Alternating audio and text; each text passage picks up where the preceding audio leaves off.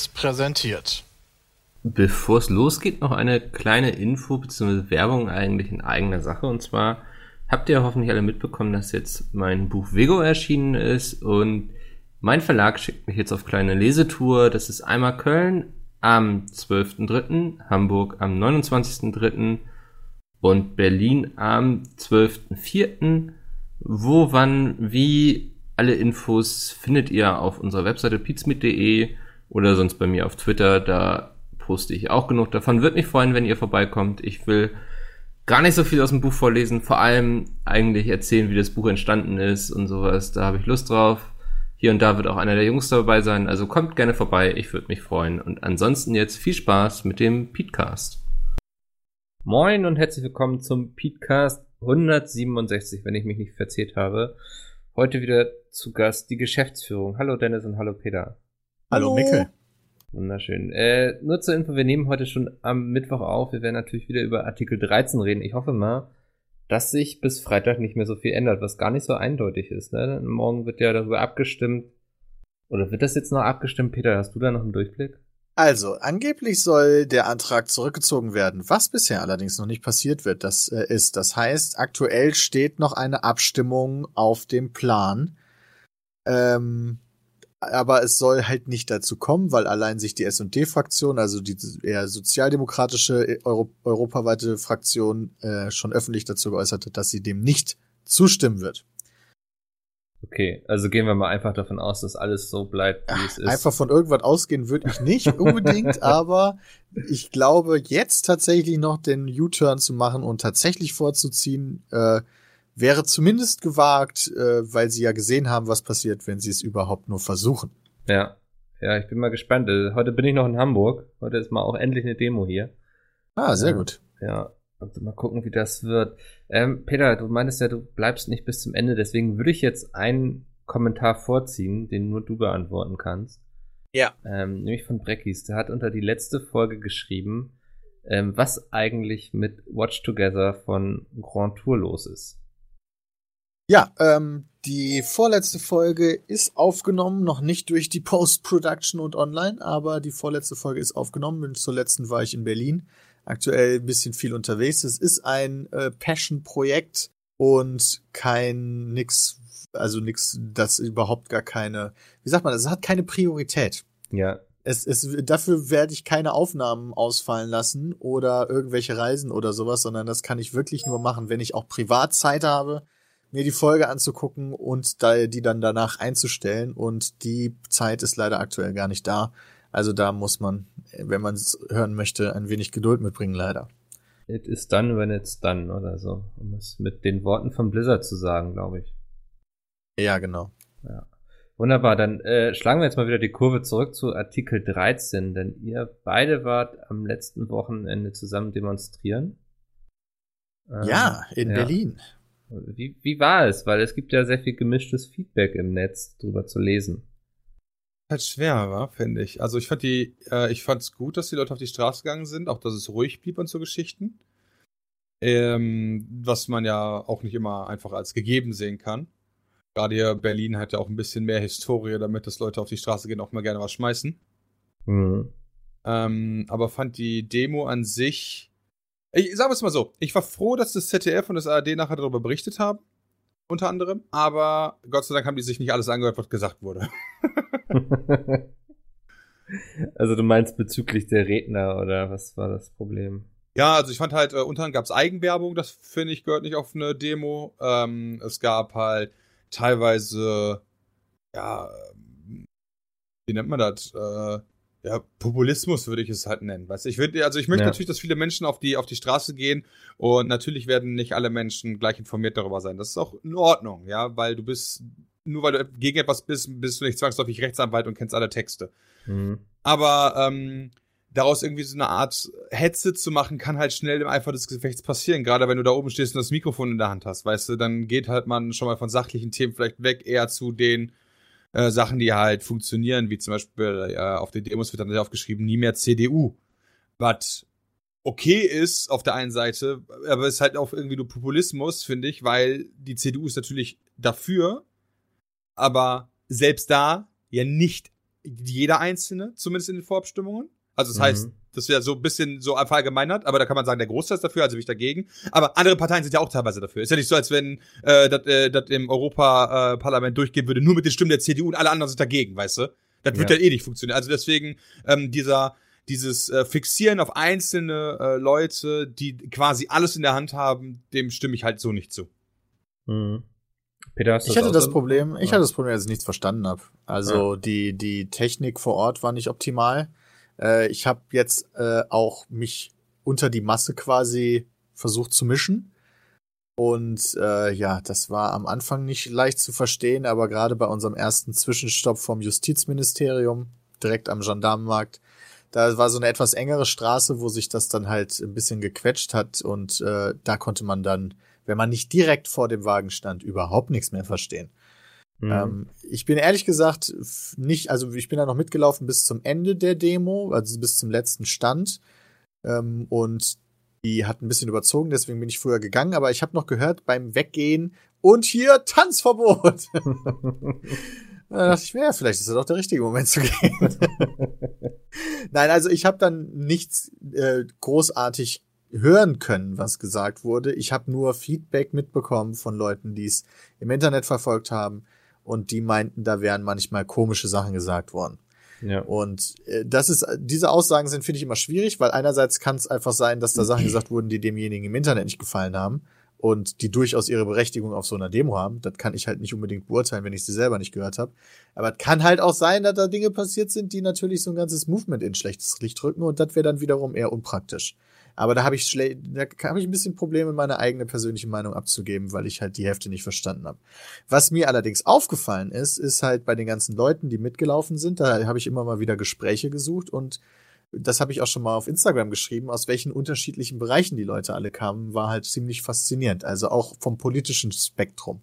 Also da gab es dann durchaus Leute, die offensichtlich sehr stark, sehr stark links sind. Andere Leute, äh, die das überhaupt nicht sind. Äh, und die trotzdem gemeinsam für diese eine Sache auf die Straße gegangen sind. Da sieht man halt, das ist nicht unbedingt so ein Ding von, so, ist das jetzt äh, sozial oder ist das jetzt konservativ oder sowas. Darum geht's überhaupt nicht. Es geht hier um etwas, das ist mehr so ein alt gegen jung Ding gefühlt oder digital verstehen und digital nicht verstehen Ding. Hm. Ja, ich weiß gar nicht, ob das so ein alt gegen jung Thema ist. Das hatten wir ja auch schon mit Sturm. Ja, deswegen habe ich mich nochmal verbessert. Ah, okay, Nur ja. tendenziell ist es halt so, dass die jungen Menschen von sich aus schon digitales Interesse und Wissen mitbringen, weil sie es mhm. einfach passiert durch Erwachsenwerden. Während sich äh, Leute, die schon lange erwachsen sind, ganz bewusst mit dem Thema auseinandersetzen müssen, um da Wissen aneignen zu können. Und ähm, da dann prozentual gesehen, glaube ich, das ein bisschen geringer ist. Deswegen kommt man so schnell zu diesem Jung versus ja. Alt. Ja, es sind ja natürlich auch so die Bilder, die man oft sieht. Also es sind ja überwiegend schon eher junge Menschen auch. Ähm, ja, ich habe das Gefühl, dass es extrem schwer ist. Das ist mir auch schon in Köln aufgefallen, wenn ich das die Livestreams verfolgt habe, vernünftige Redner zu finden. Und das fiel mir heute auch schon wieder auf, weil ich selbst wurde auch für Demo in Hamburg angefragt, ob ich nicht was sagen möchte. Und ich glaube, ich bin da einfach also nicht so der richtige für, weil ich da gar nicht tief genug so im Thema dann stecke letztendlich. Ähm, fehlen uns da so ein paar Leute, die man einfach auf die Bühne stellen kann, weil ich habe das Gefühl, zu sagen, du hast viel Reichweite, deswegen solltest du mal ins Mikro sprechen, ist vielleicht nicht immer die beste Lösung, oder? Da bin ich ganz bei dir. Das Problem ist ja, also ja, wir hätten auch auf die Bühne gehen können, mhm. aber ich habe dann auch immer Sorge, was Falsches zu sagen. Außerdem äh, gefällt mir die Vorstellung, nicht auf einer Bühne zu stehen. Das sowieso schon mal nicht. Das mag ich nicht. Und nur äh, wenn Leute dafür bezahlen, ne? Bei Natur. Ja, selbst dann mag ich es nicht, wenn ich ehrlich bin. Ich bin nie der Typ dafür gewesen, ja. sondern ja und dann da irgendwie auch noch so einen Vortrag über ein hochkomplexes Thema zu halten oder dann irgendwie anzufangen, die Menge anzustacheln mit Spro äh, mit Chorgesängen oder irgendwie sowas. Da bin ich ganz, ganz, ganz, ganz, äh, ganz weit außerhalb meiner Comfortzone.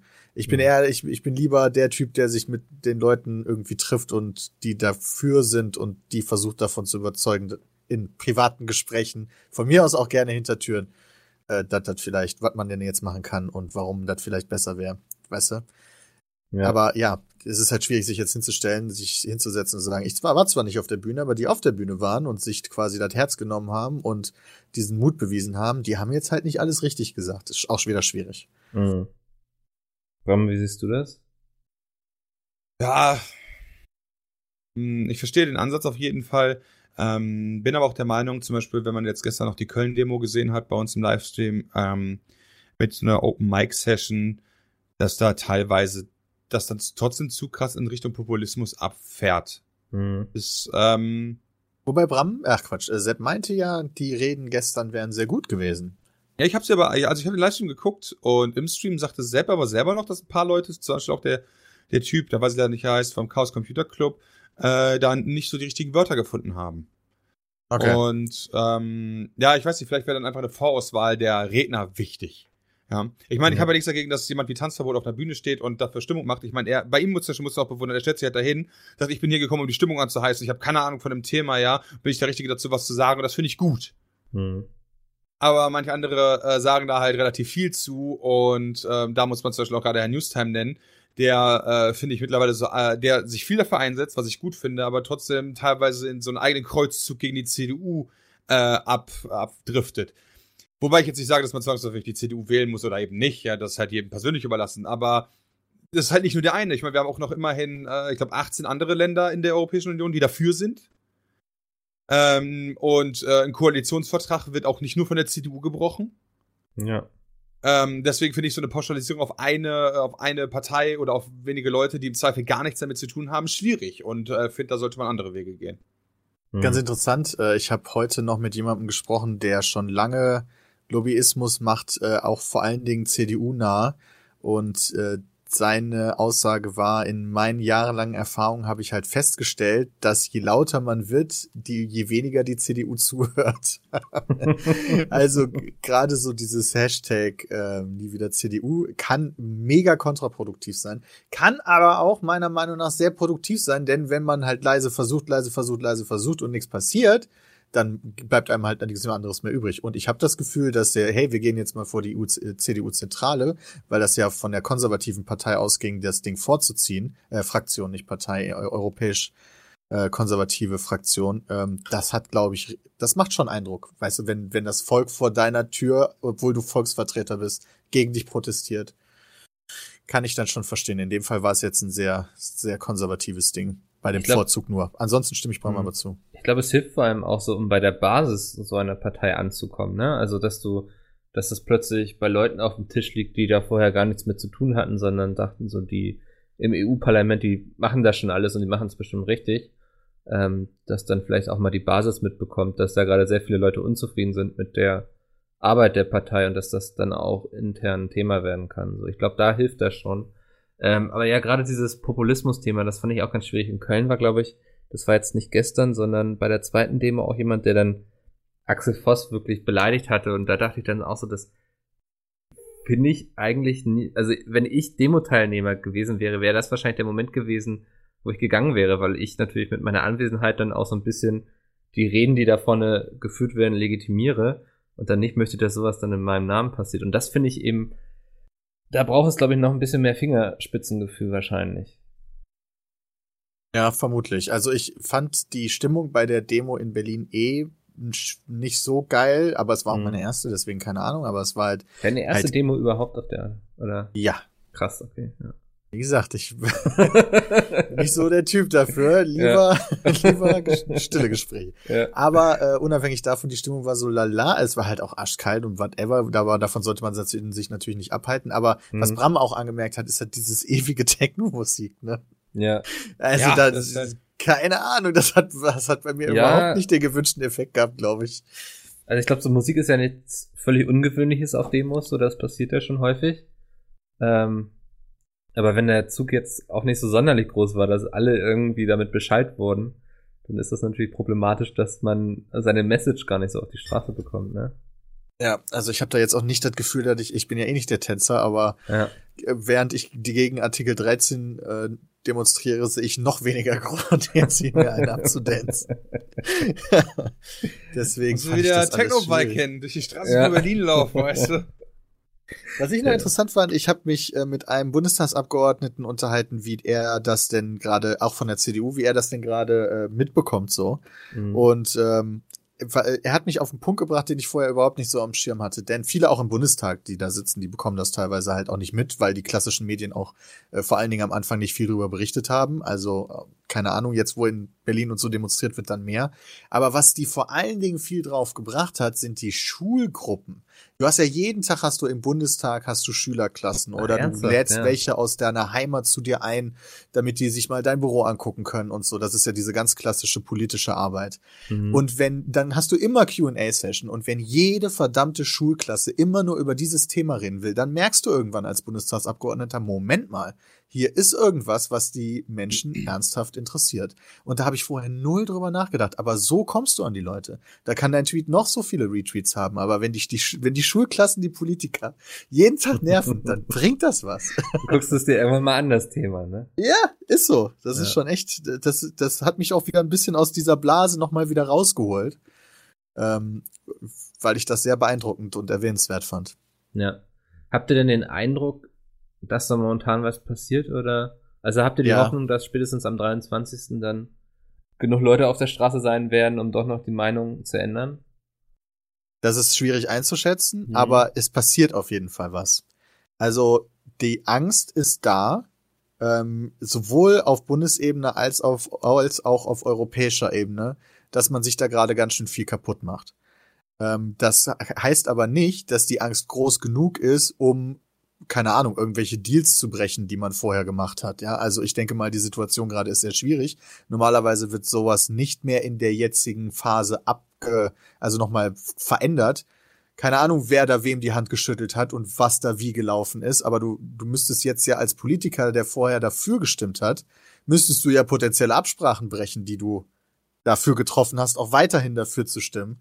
Häufig ist das ja nicht so einfach, dass man einfach nach dem Bauch sagt, ja, hier bin ich dafür, da bin ich dagegen. Es sind alles recht komplexe Systeme mit, das tust du mir, das tue ich dir.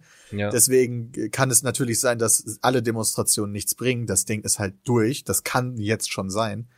Äh, aber man merkt trotzdem die Sorge und die Angst, die da langsam umgeht bei den Politikerinnen und Politikern. Hm. Ähm, jetzt wird den Leuten oft so ein bisschen vorgeworfen, wenn sie sich gegen Artikel 13 engagieren, dass sie automatisch auch gegen das Urheberrecht sind. Ähm, das finde ich immer so ein bisschen schade, dass dann nicht differenziert wird. Also ich finde der Urheberrecht zum Beispiel eigentlich cool und ich denke auch, dass YouTube da dringend äh, mal überarbeitet werden muss in der Hinsicht, aber dann bitte ohne Uploadfilter. Habt ihr so eine Idee? Und ich weiß, es ist jetzt eine sehr schwere Frage, weil ich die letzten Tage auch sehr viel drauf rumdenke. Äh, fällt euch eine geile Lösung ein, wie man das Problem lösen könnte ohne Upload-Filter. Naja, ich finde Notice und Takedown eigentlich gar nicht schlecht in dem Bereich. Ja. Ähm, vielleicht sollte man dann aber statt halt äh, eine Institution zu gründen, die nachher für Beschwerden verantwortlich ist, äh, falls da doch irgendwie Verstöße kommen, weißt du, also es ist ja auch unter anderem geplant, dass es eine wie auch immer gehabte Behörde, Institution oder wie auch immer geben soll, bei der du ja deine Beschwerde logischerweise einreichen kannst, wenn du zu Unrecht geblockt wurdest. Mhm. Äh, das wird natürlich Geld kosten. Vielleicht sollte man das einfach nutzen für Leute, die den ganzen Tag halt im Internet surfen und halt äh, Urheberrechtsverstöße anprangern. Also von staatlicher Seite aus. Ja, aber auch wieder nach dem Notice- und Takedown-Prinzip. Ich bin kein Freund davon, das vorher rauszufiltern, weil dann bist du halt einfach an dem Punkt, ähm, wo ja, so ein bisschen Minority Report mäßig irgendwann. So stelle ich mir das in der Zukunft vor, ja. weißt du? Du hast halt mal drüber nachgedacht oder davon geträumt, einen umzubringen oder so, und auf einmal landest du im Knast. Hm ähm, weil du das hypothetischerweise gemacht hast. Genauso finde ich das auch. So, dir wird halt quasi unterstellt erstmal, ähm, dass du kontrolliert werden musst, weil du das Urheberrecht brechen wirst. Ähm, und deswegen muss ich dich halt schon vorher kontrollieren. Das finde ich halt, finde ich halt so nicht gut. Deswegen ähm, Notice und Takedown erweitern wäre, glaube ich, eine Möglichkeit. Und ich sehe aber auch die Problematiken dahinter, ja, wenn halt Leute sagen, ja, wir haben keine besseren Vorschläge und so weiter. Das ist auch okay. Aber dann denke ich mir, wir sind die Europäische Union, ja normalerweise braucht alles immer relativ lange. Das hat jetzt schon zwei oder drei Jahre gedauert. Ja, dann dauert das halt noch zwei Jahre. Ja. Bis ja. halt eine gute Idee da ist. Besser halt nochmal drüber nachdenken, als jetzt Kacke zu verabschieden. Hm. Ja, also ich bin auch immer auf das Thema Notice und Takedown eigentlich gekommen. Ähm, erscheint mir da auch die beste Lösung, auch wenn es momentan ja noch nicht ideal läuft, aber wenn man das ausbauen würde, ich glaube, da könnte man sich viel Ärger ersparen. Man kann auch die Zeiten reduzieren, wo Plattformen reagieren müssen beispielsweise. Ja. Ähm, man könnte rein theoretisch auch, also ich weiß nicht, wie das aktuell aussieht, aber ich weiß nicht, wie YouTube aktuell Informationen über den, ich sag jetzt mal, Straftäter weitergibt oder weitergeben muss. Mhm. Also wenn du halt irgendwas hochlädst, was urheberrechtlich geschützt ist, kann YouTube das zwar blocken, Aber ist es dann dabei belassen oder wie können die das dann weitergeben, damit derjenige, dessen Arbeit gestohlen wurde, da weiter klagen kann oder was weiß ich? Also ich weiß nur, wie das ist, ähm, wenn man so einen ja, Strike bekommt, so dass da sieht man dann ja, wer hat den eingereicht. Ich glaube sogar die E-Mail-Adresse, an die du dich wenden kannst. Wenn ich jetzt als Rechteinhaber Content anprangere, bekomme ich dann auch gleich diese Infos von dem Account? Das weiß ich gar nicht. Ich glaube nicht. Äh, ja, würde mich auch wundern, wenn du die einfach so bekommst. Ähm, ja, aber das ist halt einer der Gründe, warum ich halt verstehe, dass man da halt auch was dran ändern muss. Aber wenn es halt auch vor allem Leute um große Konzerne geht, dann frage ich mich zum Beispiel, warum man sowas einfügt, noch wie die Drei-Jahres-Regel. Mhm. Ja, ich meine, 5 Millionen äh, Unique User im Monat und äh, 10 Millionen Euro Umsatz äh, würde ja schon viele mittelständische Unternehmen erstmal rausnehmen. Ja. Und von mir aus sagst du es dann noch, okay, das wird halt nicht auf eine Einzelcompany gerechnet, sondern auf eine Konzernfamilie. Ja, so dass halt nicht irgendwie Google anfangen kann und gründet halt für jede Stadt eine eigene Company oder so, um da dran vorbeizukommen, so Geschichten. Mhm. Ähm, irgendwie, irgendwie so Geschichten. Aber ich finde halt, aktuell spielt man doch gerade Facebook, ja, ähm, habe ich mich jetzt die Tage nochmal schlau gemacht, die ja super Lobbyismus für den Upload-Filter betreiben, also für Artikel 13 auch betreiben oder nicht nur generell für Artikel 13, sondern für die komplette Umsetzung. Die machen das ja nicht, wenn die nicht wüssten, okay, geil, was wir werden irgendwann dann aber äh, verlieren zwar Inhalte auf Facebook, aber auf der anderen Seite werden wir halt richtig dick abcashen, indem wir halt ein Modell anbieten, was die Leute bei uns kaufen müssen. Ja. Weil das, das wird ja keine ja. Garage können. Nee, das ist ja irgendwie so ein bisschen das Absurde, finde ich, dass immer vorgeworfen wird, so dass die großen Digitalkonzerne da Lobbyismus gegen betreiben. Aber wenn man so drüber nachdenkt, so ja, sie müssten wahrscheinlich Abläufe ändern auf ihren Webseiten und so, wobei Facebook und YouTube ja nicht mit Upload-Filtern schon arbeiten, aber sie scannen ja schon, was hochgeladen wird. Also sie haben ja schon diese Algorithmen und sie sind ja nachher die einzigen, die sowas anbieten können. Also ich glaube nicht, dass wir bei Pizmeet sowas entwickeln werden. Ich glaube, die wenigsten werden es entwickeln. Ja. Also ich glaube aber, selbst wenn du das technisch entwickeln könntest, also ich sag mal, ein Algorithmus, der einen Abgleich macht, müsstest du ja zumindest die Connections aber auch zur industriellen Welt haben, ja. um halt die Datenbank des Abgleichs zu bekommen, weißt du? Ich meine, es ist der Unterschied, ob Facebook bei Warner Brothers anruft und sagt, hey, wir haben unseren Upload-Filter, schickt uns mal bitte alle Sachen, damit wir die einspielen können, oder ob, keine Ahnung, ich da anrufe. Ja, und mhm. sagt er, ey, ne, könnt ihr mal bitte mal in allen möglichen Qualitätssachen, äh, die ihr habt, eure Filme schicken, damit ich die in meine Datenbank einspielen kann für den Abgleich. und so baust du dann deine DVD-Datenbank aus. Ja. Also genau, ganz heimlich. ja, aber ähm, kommen wir mal zum anderen Thema, was gar nicht so weit weg ist und was vielleicht auch ähm, ja, eine Behörde in der Hinsicht oder so finanzieren könnte, nämlich das fand ich jetzt sehr interessant. Frankreich möchte eine Digitalsteuer einführen für Internetkonzerne, um Google, Facebook und Co. zur Kasse zu bitten. Ähm, ich, Dennis, ich glaube, wir hatten schon mal hier im Podcast drüber geredet, oder? Dass wir sowas voll, voll gut fänden. Äh, ja, äh, wobei da ging es, glaube ich, um Britannien und dass da keine, ähm, keine Grenze geschlagen wurde zu äh, kleinen Unternehmen oder der oder der Tageszeitung und so weiter. Ich weiß jetzt nicht, wie Frankreich es durchsetzen möchte. Ähm, Frankreich möchte, warte mal, lass mich noch mal kurz den Text überfliegen. Ähm, eine Steuer 3% der erwirtschafteten Digitalumsätze ertragen. Und sie haben sich auch überlegt, damit Google nicht davonkommt, ähm, wo stand das hier? Ähm, laut Lemaire soll diese Unternehmen betreffen, die für die Vermittlung zwischen Kunden und Kommission, ähm, ja, ich weiß nicht, sie planen auf jeden Fall diese Umgehung zu verhindern, dass die Unternehmen auch Steuern zahlen. Ähm, aber es soll eben, wie gesagt, auf Digitalumsätze erfolgen.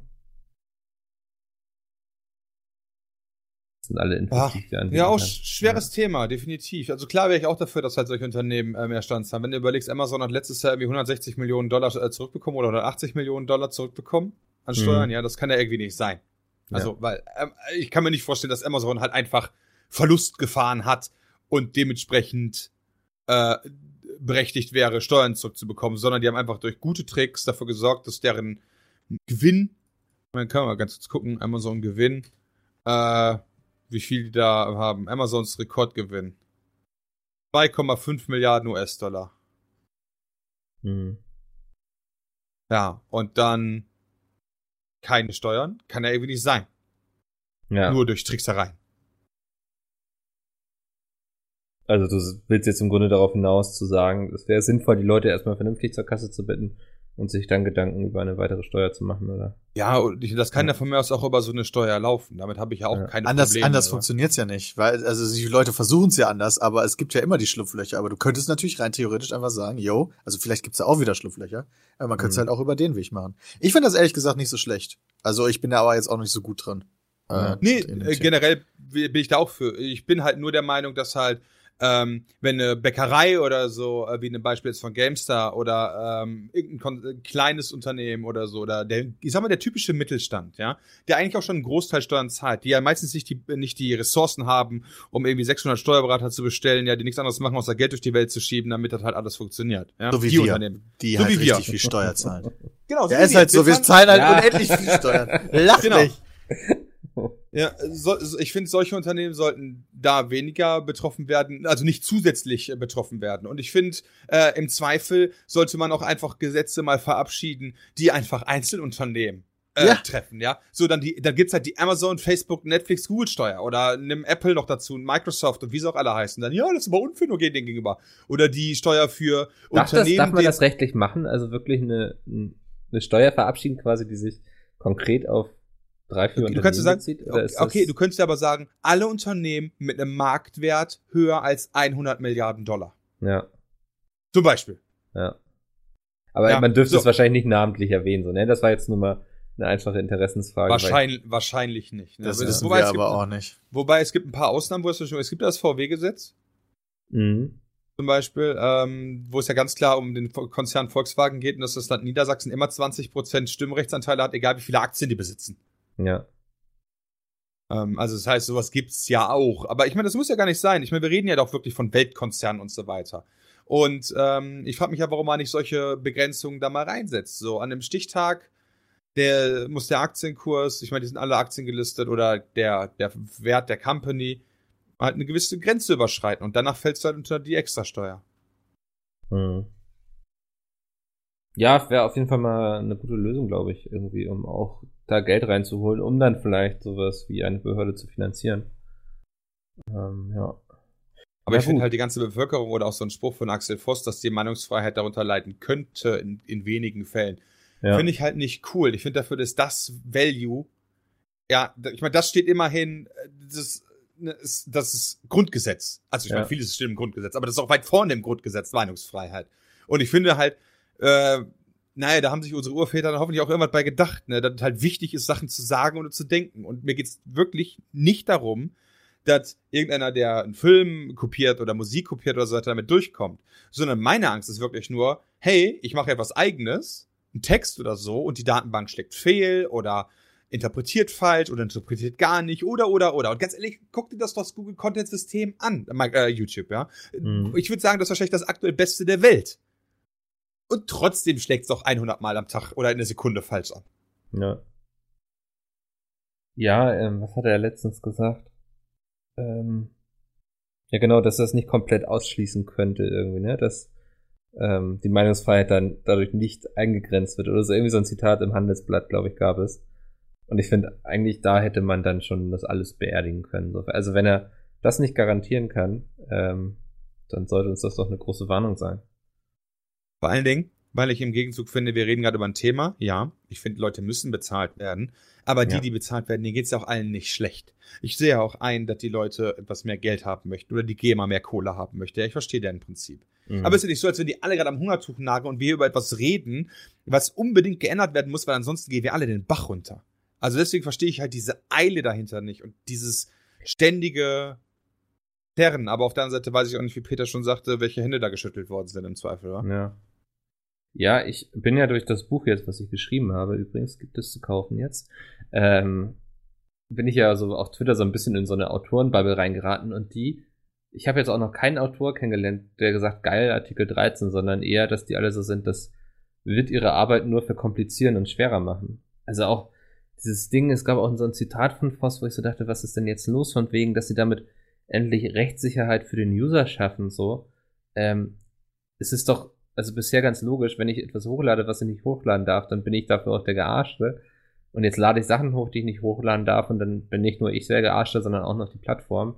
Also ich sehe gar nicht den Mehrwert im Grunde für die Gesellschaft da drin. Naja. Ähm, Für jemanden, der Geld verdienen möchte, wahrscheinlich. ja. Kommen wir mal zum Thema, wo Peter uns wieder erzählen kann, was er letzte Woche Schönes getrieben hat. Weil Peter, du warst nicht nur zum Demonstrieren in Berlin, sondern auch zum Arbeiten. Wenn ich ehrlich bin, war ich da hauptsächlich für, zum Arbeiten. Das hat sich nur gut ergeben. Ich dachte, also so von Instagram hatte ich den Eindruck, du bist vorwiegend fürs Essen da gewesen. Was? Wieso das denn? Alle meine, meine immer wenn du in Bilder- Berlin bist, postest du immer sehr viele Bilder vom Essen irgendwie. Ich gehe auch immer gut essen in Berlin. Ja. Ich liebe Berlin. Ich kenne halt, also die meisten Leute, die ich aus Berlin kenne, wissen Essen genauso zu schätzen wie ich. Und wir suchen uns immer geile Sachen raus, äh, die die vorher noch nicht erlebt kennen oder ich noch nicht kenne und das ist immer schön. Sehr gut. Ähm, ihr habt euch auch viele Spiele rausgesucht, die ihr bewertet habt, nämlich beim Deutschen Computerspielpreis, wo du in der Jury sitzt. Korrekt. Ähm, da kann ich jetzt natürlich nicht unendlich viel drüber reden, aber wir haben am Freitag vergangenen äh, in einer äh, sieben, achtstündigen äh, Jury-Sitzung im Bundeskanzleramt die diesjährigen äh, Preisträger für den Deutschen Computerspielpreis bestimmt. Ähm, der ist zum ersten Mal im Bundeskanzleramt, denn der Deutsche Computerspielpreis ist zum Bundeskanzleramt gewechselt äh, mit der Digitalministerin ich, nenne ich sie jetzt einfach mal, äh, Dorothee Bär, die aber nicht da war. Ähm, während das, äh, der, die, der Förderungsfonds liegt noch beim Bundesverkehrs, äh, doch Bundesverkehrsministerium, beziehungsweise Ministerium für Verkehr und digitale Infrastruktur, wie auch immer. Die teilen sich das ja. Denn der DCP gilt als einer der wichtigsten Stützpfeiler in der deutschen Förderung von Videospielen. Weil da halt ein Preisgeld bei ist. Ja. Ähm, und ja, da waren wir dann im Bundeskanzleramt. War schön. Ähm, das Was? ist eigentlich immer das gleiche. Diesmal hatten wir wenigstens einen runden Tisch. Das war ganz Mhm. praktisch. Und ich saß neben dem Vorsitzenden, äh, Herrn Olaf Zimmermann. Der äh, hat das Ganze geleitet und hat darauf geachtet, dass wir nicht überziehen. Und äh, ich hatte zum, aus Protest das Salz-Shirt von Jay an, um im Bundeskanzleramt zu zeigen, dass ich unzufrieden bin und durfte die ganze Zeit neben ihm sitzen und bin auf allen offiziellen Fotos drauf. Alle mit so vernünftigen Klamotten und ich so. Hast du noch unseren Merch beworben, sehr schön. Äh, gibt es irgendwelche Skandale, auf die wir uns einstellen müssen? Oder Da hatte ich überhaupt nichts zu sagen. Ah, schade. Lieber Ja. Mikkel, in keinster Weise. Äh, aber es waren gute Diskussionen dabei. ja, wie läuft denn das ab? Habt ihr alle die Spiele gespielt und so, über die ihr dann redet? Oder es gibt glaube ich noch ist so, nicht dass man Fachjuries, ne? Oder Ja, ich weiß gar nicht, wie viel ich zu diesem ganzen Prozess sagen darf, aber wir bekommen im Vorfeld, also es gibt Fachjuries, mhm. äh, bestehend aus jeweils vier Leuten, die einem gewissen Preis zugeteilt sind. Und die gehen alle Einreichungen zu diesem Preis durch. Du kannst nur diesen Preis gewinnen, wenn du als Firma dein Spiel für diesen Preis eingereicht hast. Ja. Sonst geht das nicht. Das hat in der Vergangenheit schon, zu Problemen geführt.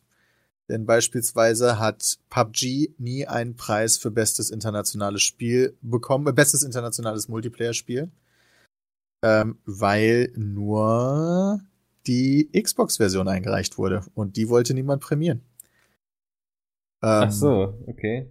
äh, Weißt du, also das ist halt ein Problem. Du Ja. musst es eingereicht haben. Dadurch können manchmal Sachen, äh, naja, etwas unter dem Radar laufen, beziehungsweise nicht die Preise bekommen, von denen man eigentlich gerechnet hat. Aber wie auch immer, die Fachjurys müssen dann halt den ganzen Kram durchgehen, die, alle Nominierungen. Ähm, und müssen sich dann dazu entscheiden, welche drei Spiele sie gerne noch mit in die Hauptjury-Sitzung nehmen würden.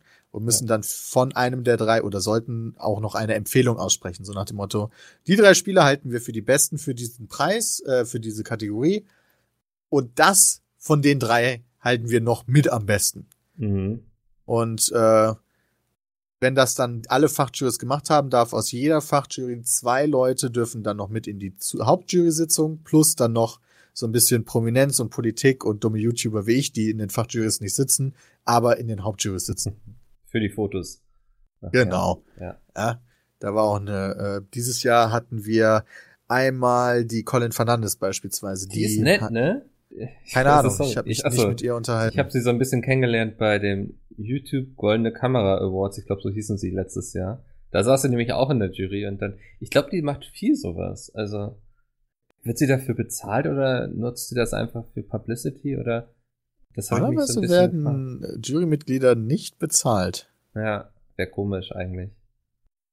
Aber fand ich Also- ganz spannend, ja. Du hast halt jedes Jahr da immer irgendjemanden mindestens. Also ich neben mir saß auch die ah, die äh, die Künstlerin, nee, nicht Künstlerin, Schauspielerin von ja, Sakura Sacrifice. Wie heißt denn das Spiel nochmal? Damn Ah, ja. Ähm, du meinst, dass um Depressionen und sowas ging? Ja, wieso sag ich Sakura Sacrifice? Das ist nicht richtig. Damn it. Ja, aber genau das. Wie heißt denn das Ähm, nochmal? Von Team Ninja. Warte mal. Team Ninja, ja. Ich weiß, was du meinst. Ähm, Fuck me, ey. Das kann doch jetzt nicht wahr sein. ist es nicht gewesen. Sicher, dass es Team Ninja war? Ja, war es eigentlich, oder? Es war eigentlich Team Ninja, aber ich sehe es gerade auch nicht in der Auflistung. Nee, wer war denn das dann? Äh, wir müssen das, tut mir leid, wir müssen das jetzt erst herausfinden, welches Spiel das war. Ähm, das war mit dieser Frau und sie ist auch auf dem Cover drauf. Ja. Ähm,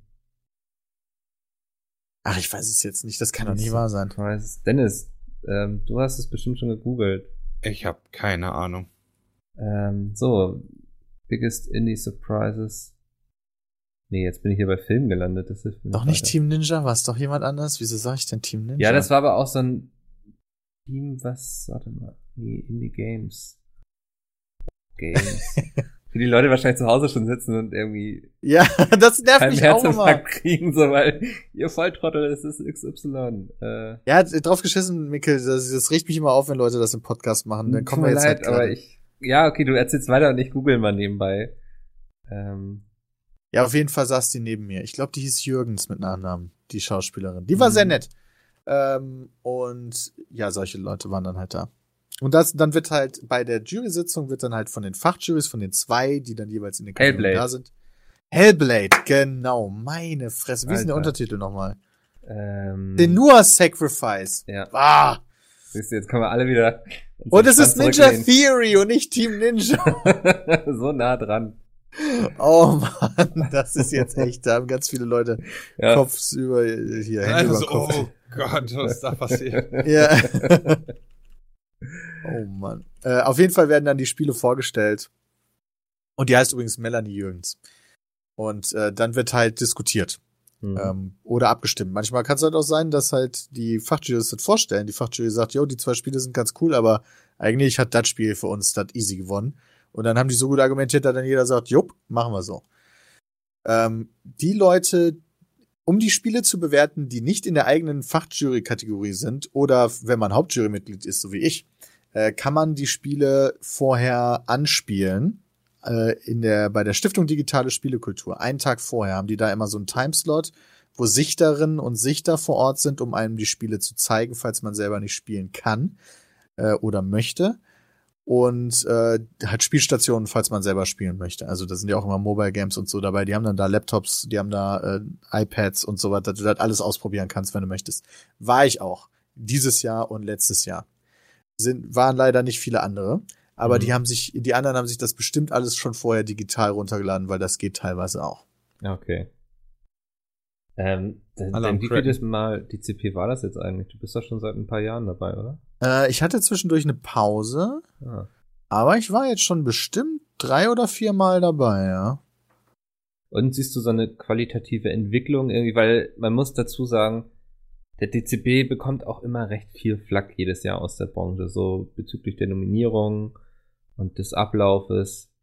Ähm, ich glaube, der Ganz ehrlich, der DCP wird nicht viel geiler, wenn die Spiele nicht geiler werden. Hm, Also das ist immer, das ist immer echt interessant und cool, sich da mit den Leuten aus der Branche zu treffen und über die neuesten Entwicklungen zu sprechen und über alles Mögliche zu sprechen, weil das war jetzt auch noch direkt mit so einem Neujahrsempfang ver verknüpft direkt. Ähm, aber es ist schon dieses Jahr besonders bitter sogar gewesen, was für Spiele da rausgekommen sind aus Deutschland. Also, puh. Deswegen ähm, Ja. würde ich da jetzt nicht eine Kurve nach oben erahnen können. Äh, Was, was halt passiert ist, also der Preis an sich hat sich entwickelt. Du hast jetzt eine viel strengere Sitzung mittlerweile, wo klar immer protokolliert wird, wie viele sind stimmberechtigt, wer ist gerade im Raum. Also es wird keine formellen Fehler mehr geben, weil da gab es ja auch schon Schwierigkeiten. hm. Das wird definitiv nicht mehr passieren. Die äh, Diskussionen sind offen und gut und ich glaube, da sitzen fähige Leute, um Sachen einschätzen zu können. Aber die Produkte sind einfach nicht gut. Also was willst du machen? Ja. Naja, ändert sich ja vielleicht dieses, beziehungsweise nächstes Jahr, ne? Ich glaube, es soll jetzt im Herbst die Förderung kommen. Ja. Ja. Ähm, ich weiß, dass da schon einige Indie-Entwickler mit den Hufen scharen.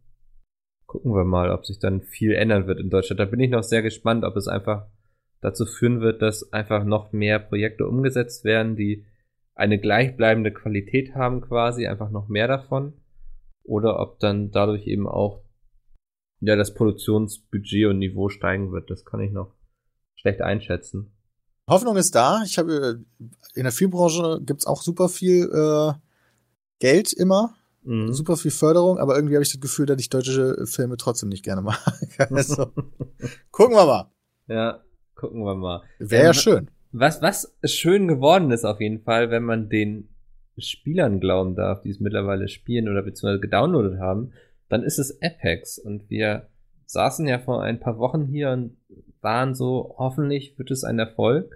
Und jetzt hat EA verkündigt, 50 Millionen Spieler in Apex. Ähm, das ist ja schon mal eine Hausnummer. Und ich glaube, ihr habt auch immer noch Spaß, ne? Wenn ich gucke in den Kalender. Ja, wir streamen heute noch. Ja, ich wollte gerade sagen, genau, heute ist noch ein Apex-Stream. Ähm, was macht Apex eigentlich so viel besser als so die anderen Battle Royale Aspiranten, die es da draußen so gab und die gescheitert sind? Boah, das ist eine gute Frage, ey. Es macht alles ein Stückchen besser, was andere PUBGs und so nicht so gut gemacht haben. Mhm. Also, es ist smoother, polisheder. Die ganze Erfahrung ist halt ähnlich polished wie in Fortnite, würde ich sagen. Ähm, gleichzeitig ist es halt erwachsener, äh, was halt viel, und ohne Bauen, wodurch es sich von Fortnite wieder abhebt und viele andere Leute anspricht. Es ist wahnsinnig schnell und das Gameplay, und das merkst du wirklich, basiert auf jahrzehntelange Erfahrung von den Leuten, die dieses Spiel entwickelt haben. Ich weiß nicht, ob ich das bei dem letzten Podcast schon angesprochen habe, aber der, der Studiochef, der hat ja auch mit den Leuten, die er um sich geschart hat, hat er ja seit, der hat ja Medal of Honor, Elliot Assault damals, war der Director. Das war das, wo man Omaha Beach gestürmt hat. Krass, Dann hat er Call of Duty erfunden. Ja. Und hat Call of Duty 1, 2, 4 und Modern Warfare 2 gemacht. Die besten Call of Duties. Dann hat er Titanfall 1 und 2 gemacht. Titanfall 1, äh, schwierig. Titanfall 2, eine der genialsten Singleplayer-Kampagnen shootermäßig und feelingstechnisch. All diese Erfahrung, die du dann gesammelt hast mit was fühlt sich gut an beim Spielen, das Movement im Spiel ist der Wahnsinn. Das ja. konntest du, das hat sich gefühlt alles jetzt hier nochmal zusammengeführt zu Apex Legends. Äh, das Spiel fühlt sich einfach genial an. Ich, also ich glaube nicht ja. mal, dass die Legenden so relevant waren jetzt in dem, in dem Erfolg. Also natürlich ist das perfekt. Die Legenden haben dann auch noch diesen Zusatzfaktor. Leute machen dann Artworks darüber und es, du kannst dann noch eine Lore hinzufügen und all den Scheiß. Aber ich glaube, die Legenden sind gar nicht so relevant bei dem Game. Aber vielleicht vertue ich mich da auch. Ja, wäre jetzt auch so mein Eindruck. Also ich habe es jetzt auch schon ein bisschen angespielt, nicht sehr erfolgreich. Ich habe das Problem, ich treffe niemanden in diesem Spiel. Also das geht relativ schnell weg, kann ich ja? dir sagen. Okay. Ja, ich finde halt so, wenn du so mal so 10, 15 Runden gespielt hast, merkst du halt Waffenverhalten, was meiner Meinung nach ziemlich cool umgesetzt ist. Einfach weil du gutes Feeling dafür hast, ein guter Bullet Drop dahinter ist und das ist, ist nachzuvollziehen, obwohl es natürlich komplett kompletter äh, Humbug ist, äh, mhm. weißt du, sich von A nach B zu teleportieren mit Rave oder äh, aus dem Nichts nämlich Raketen auf den Boden kommen zu lassen, also klar. Aber ähm, so ist stimmig innerhalb der Welt. Und deswegen verstehe ich es. Und ich verstehe auch den Unterschied zwischen Fortnite und Apex. Deswegen glaube ich auch nicht, dass Apex quasi der Fortnite-Killer ist. Ich glaube, beide können ihre eigene Zielgruppe haben. Glaube ja. Einzige, das, das Einzige, was mir aufgefallen ist, seitdem es Apex gibt, ist Fortnite auf, äh, auch gerade auf Twitch auch etwas gesunken, weil natürlich sind ein paar Leute, die haben vielleicht Fortnite gespielt, aber eigentlich finden die Apex doch besser äh, rübergewandert. Das wird hundertprozentig passiert sein. Aber seitdem ist LOL fast immer, wenn kein Turnier ist, auf Platz 1. Okay. Ja, weil sich das aufgesplittet hat. Ja. Mhm.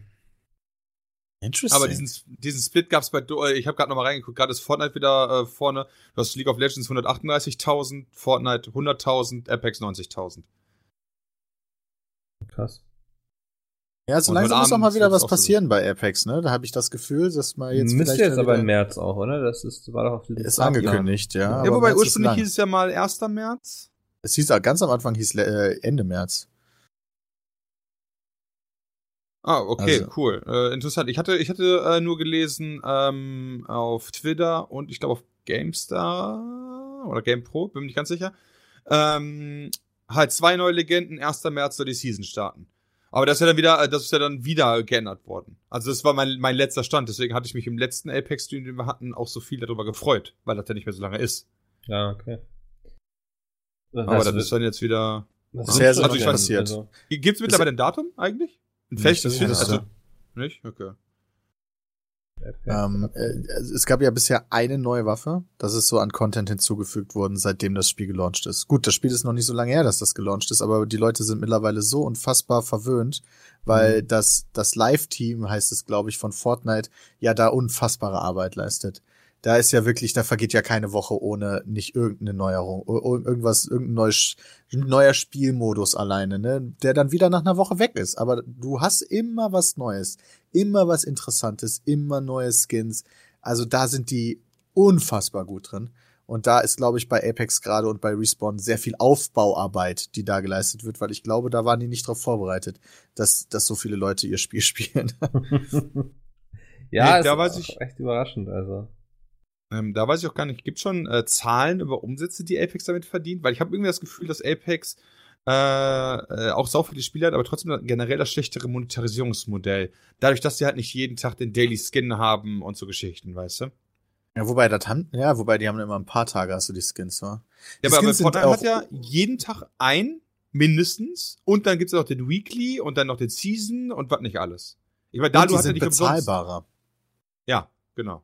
Aber Fort, äh, Apex hat das ja auch, dass die relativ zügig immer wechseln, die Skins, die da im Angebot sind. Aber da kostet ein Skin, keine Ahnung, super viel Geld. Also sich da direkt einen Skin zu holen, ist halt schon, boah, ungeil. Dafür haben sie allerdings die Lootboxen, die wiederum vielleicht eher die Leute Ja. anzieht, weil die haben Fortnite, glaube ich, nicht. Habt ihr euch die Legenden gekauft, die noch äh, abgesperrt Ja, konnte ich mir aber ganz gut zusammenspielen. Ah, okay. Also hast kein. In- also kein echt Geld investiert, sondern. Oh, doch, eine Menge, aber die für Ah. Skins. also für Boxen, nicht für die Ja. Skins direkt in dem Shop, weil das finde ich oh, überteuert. Ja. ja, es erinnert mich so von der ganzen Aufmachung und so her sehr an Overwatch, finde ich so. Also was mit den Lootboxen und den Skins und so. Ähm, naja. Ja. Ich verstehe, ich verstehe diesen Vergleich. Ich finde es auch. Es ist ein bisschen Overwatch mit drin, definitiv. Auch gerade mit der Ulti, die man ziehen kann und so Geschichten. Ja. Das ist schon nicht schlecht gemacht, definitiv. Aber ich finde halt, und äh, ich mochte es damals ja immer sehr, ich war, glaube ich, der größte Titanfall 1 Fan von uns, Titanfall 1 Fan von uns. Ähm, ich finde, dieses Feeling haben sie halt grandios rübergebracht. Und es spielt auch offiziell im selben Universum. Also, Hm. Ja, stimmt. Haben wir ja die Lore-Geschichte dazu durchgelesen und, äh, und haben auch äh, äh, wirklich sehr sch schön anzusehen, gibt eine Stunde Dokumentation oder vielleicht dauert sie auch noch 40 Minuten, also auf jeden Fall relativ lange, äh, über über den äh, so so Making of, sag ich mal so ein bisschen, weißt du, wie Apex gemacht ist und warum da keine Titans drin sind und auch über den allerersten Prototyp, wo die einfach äh, Titanfall 2 genommen haben, so eine Arena drum geklatscht und mal geguckt haben, wie das funktioniert und so Geschichten. Und wie es ja dann Geil, das muss ich mir mal reinziehen, das klingt super interessant. Wo gibt's das? Das, äh, das weiß ich nicht mehr. Das müsste ich tatsächlich raussuchen. Das ist doch schon ein bisschen länger her. Weil da ist nämlich noch der Chef von Apex, der, der Chefentwickler, ich weiß nicht, wie er heißt, der spricht den Kommentar dazu. Also den sieht man dann zwischendurch so im Bild, weil er erzählt dann so, ja, wir waren dann halt da und haben dann äh, hier die Arena gebaut und am Anfang gab es halt diesen Prototypen äh, mit Titanfall 2 und äh, wir wollten unbedingt eigentlich die ganze Zeit, diese, äh, er erzählt dann auch super lange, dass er unbedingt die Titanen im Spiel halten wollte, aber er es balance-technisch einfach nie geschafft hat, ähm, um die dann halt auch gleichzeitig dementsprechend stark aussehen zu lassen. Weißt du, immer Ja. dieser Kampf äh, Titan gegen Pilot äh, gegen dich und äh, zum Beispiel Pathfinders, ähm, ähm, hier Speer mit der, mit dem, mit dem, verdammt, wie, mit diesem Seil. Verdammt, wie hieß das nochmal? Die Seile? Ich hab's Meinst du die äh, Greifhaken oder was? Äh, nee, Pathfinder kann auch ein Seil von A nach B schmeißen, oder Ach, wo man drüber als Ulti. Äh, wo man sich Ja. dann dran lang. Äh, Slip Roads? Ne, wie heißt das in Game? Slip- Äh, ist ja auch egal jetzt oder? Ja, ist ja auch egal. Ist ja Ja. wurscht, wie es in Ja. Game heißt. Auf jeden Fall, Ja. dass solche Fähigkeiten äh, eins zu eins aus Titanfall, äh, nicht eins zu eins, aber sehr stark von Titanfall 2 äh, von den Pilots äh, inspiriert worden sind. Zum Beispiel auch der, der Gürtel der Figuren beim Absprung ähm, nur an dem Gürtel halt äh, den Schub gibt, weißt du, und nicht irgendwie am Rücken oder so, sondern du hast ja die, Mhm. Diesen kleinen, ich sag mal, Gürtel an und so. Das ist halt wie die Pilots aus Titanfall, die halt immer bei diesem Double Jump auch diese Gürtel hatten nur, die das denen gegeben hat. Also, Es sind natürlich so Sachen und eigentlich auch äh, komplett irrelevant für selber zocken, wenn man ganz ehrlich ist. Aber war einfach mal interessant, das zu sehen. Aber ich weiß tatsächlich gerade nicht mehr, wo. Ich meine, ich bin über GameStar hingekommen. Okay, aber war YouTube oder wenn man da sucht, dann findet man auch. Ich weiß es tatsächlich leider gerade. Ich kann aber mal nebenbei kurz gucken, ob ich das nochmal schnell finde. Hm. Bin mega spannend. Äh, ich guck mal okay, da finde ich jetzt nichts.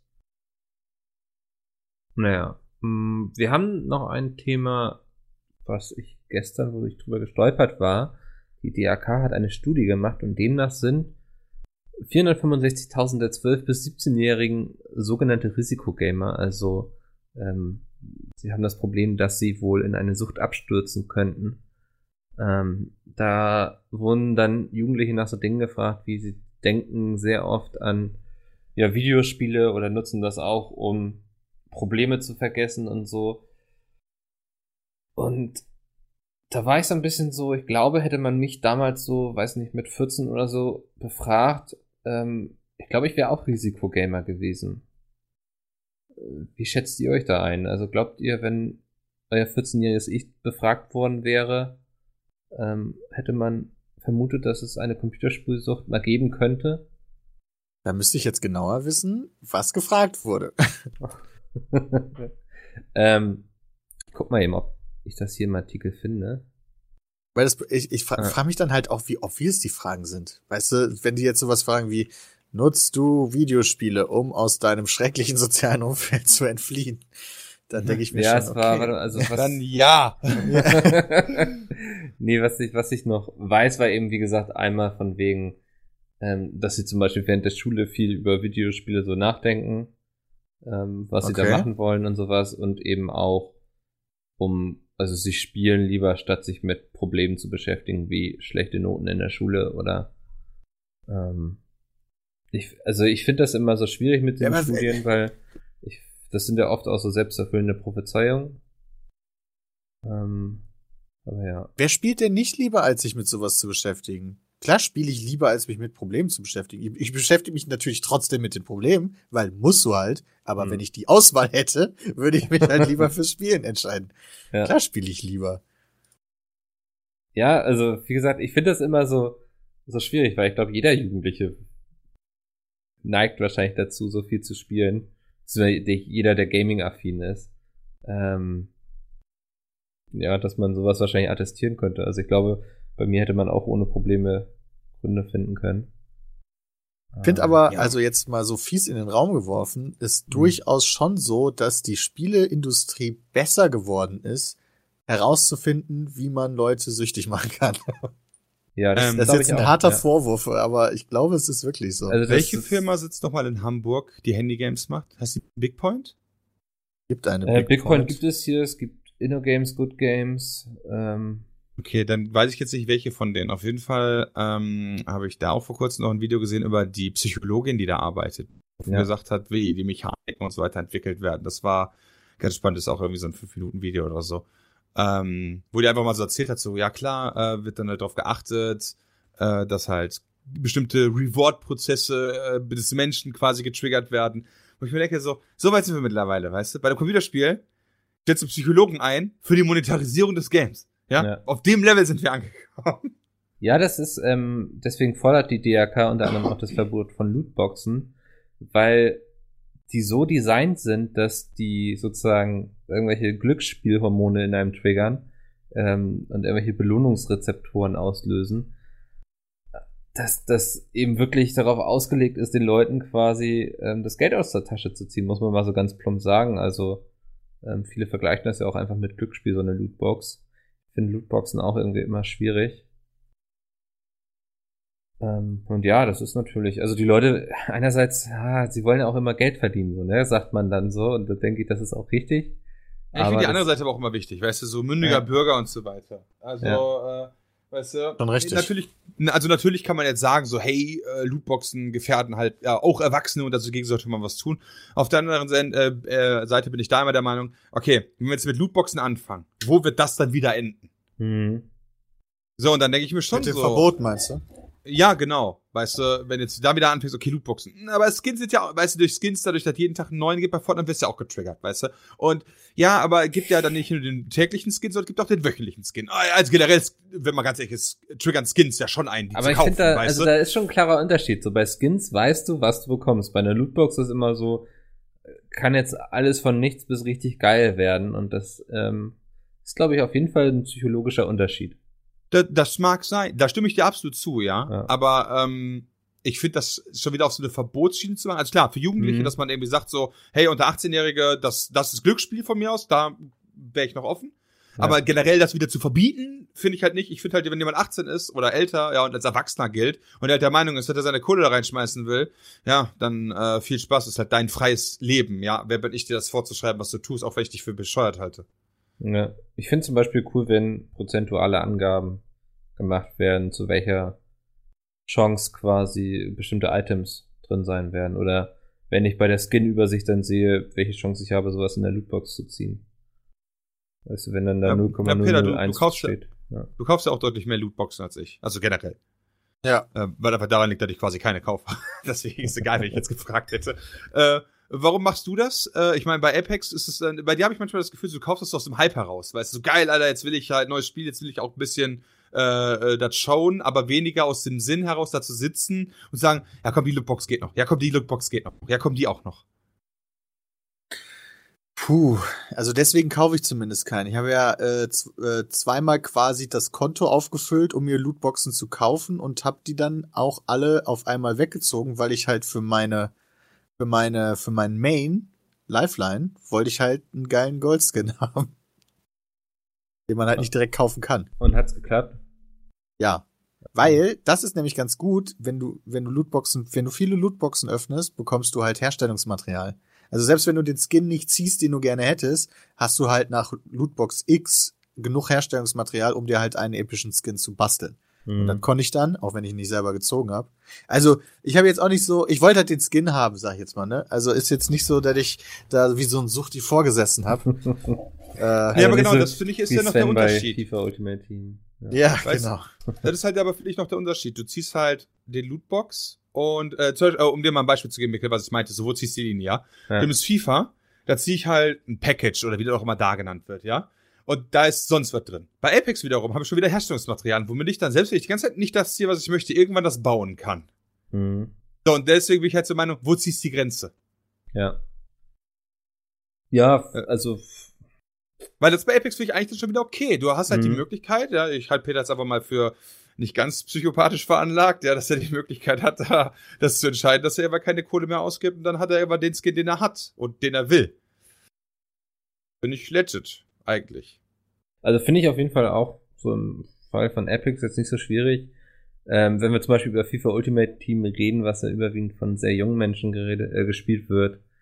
Ähm, ich glaube, das wäre nochmal ein ganz anderes Thema, was wir auch Ja, hier, könnten. Jugendschutz, da rennst du bei mir wirklich offene Türen ein. Ja, also so, Ja, ich aber- glaube, das, da muss man das Thema eher betrachten, so, ähm, wie, inwiefern haben Jugendliche darauf Zugriff und Ja, da müsste Ja. FIFA ein Spiel ab 18 sein. Tatsächlich. Ja, also nicht wegen, natürlich nicht wegen der Gewaltdarstellung, sondern halt deswegen. Könnte ich mir auch gut vorstellen, dass man so eine Regelung dann findet. Aber ja. Sehr schön. Ähm, kommen wir mal noch zu einer Leser-E-Mail, äh, Zuhörer-E-Mail ist das ja hier. Und zwar der Alex, der macht nämlich gerade eine Ausbildung zum Industriekaufmann und fragt sich deshalb, weil er das gerade in der Berufsschule hat, das Thema, welche Firmenart habt ihr bei der Gründung des Unternehmens Pietz mitgewählt und warum? Vor allem die Antwort von Bram und Piet würde ihn interessieren und wunderbarerweise seid ihr gerade da. Ähm, ja, das war damals tatsächlich, eine, ich erzähle das jetzt einfach mal Peter, oder? Ja. äh, das äh, war damals eine Empfehlung von unserem Steuerberater, wobei das jetzt rückwirkend gesehen vielleicht nicht das Klügste war, aber wobei es auch Vorteile hat. Also was wir halt gemacht haben, es gibt halt eine äh, Verwaltungs-UG, die oben drüber steht, die als Muttergesellschaft quasi fungiert, um dann halt eine, und äh, die Pizmeet, die halt alle Videos und so weiter äh, macht, die sind, ist quasi die Tochterfirma davon. Ähm, und das sorgt halt dafür, dass die Haftungsfrage auf ein Unternehmen beschränkt ist. Weil wir uns natürlich die Gedanken gemacht haben, gerade am Anfang, als wir äh, noch nicht wussten, wie das ist mit Erlaubnissen von Videos und so weiter, dass es halt vielleicht Urheberrechtsverletzung sein könnte. Und wir dann auf Milliarden verklagt werden, Ja. die wir nicht haben. Ja, und deswegen äh, gibt's halt eine Company, die halt dafür haftet mit ihrem Geld. Und aber nicht das, äh, nicht das Private, das hat das übliche GmbH-Phänomen, was man halt sieht. Ja, also GmbH wäre auch teuer gewesen. Äh, und man hatte damals, um die ganzen Limiteds äh, aus England anzugreifen, in Deutschland die UGs eingeführt. Im Endeffekt funktionieren die wie eine GmbH, nur dass du das, äh, diese 25.000, was war's, Stammkapital, die du da einzahlen musst bei einer GmbH, kannst du halt dir über die Jahre zusammensammeln Mhm. und dann zu einer GmbH umwandeln. Äh, und deswegen haben wir uns für die UG entschieden. Wunderbar. Ich hoffe, das beantwortet die Frage von Alex. Werden wir irgendwann nochmal eine GmbH? Ja, wir machen leider kein Geld. Also Ah, deswegen Verdammt. können wir leider nicht eine GmbH Können, werden. können, wir- können wir nichts ansammeln, ja. Aber Ja. ähm, es gibt halt nicht mehr den krassen Vorteil, ähm, also pass auf, es, äh, du hast nämlich die Sache so, wenn du halt dein Eigenkapital äh, in der Theorie angesammelt hast durch jahrelange Gewinne, Hm. dann kannst du halt irgendwann noch zum Amtsgericht gehen und sagen, du möchtest das halt umändern, aber du wirst halt eh steuerlich wie eine GmbH behandelt. Also hast du halt selbst gar keinen Vorteil mehr, außer den Namen zu verkürzen. Aber ganz Ja. ehrlich, Pizza mit und Coca G ist mittlerweile ja auch schon in der Community quasi oder? haftungsbeschränkt, ja. Ist ja auch mittlerweile schon in der Community so ein Ding, was viele kennen und das jetzt in der Pizza mit GmbH wandelt. Ich weiß auch nicht, ob das äh, noch so. Also, man Ja. hängt da ein bisschen am Namen irgendwie. Ein bisschen nostalgisch. Na gut. Perfekt. Ja, das war's für diese Woche. Wenn ihr Fragen habt, peatcast.peatsmit.de. Ähm, wenn ihr beide auch nichts mehr habt, dann mache ich jetzt einfach den Sack Nur Liebe. dicht. Nur Liebe. Die teilen wir uns für hinterher auf, würde ich sagen. Äh, vielen Dank Okay. euch beiden. Peter, Danke dir. Micke. Ähm, und dann bis zum nächsten Mal. Bis dahin. Ciao. Tschüss. Tschüss.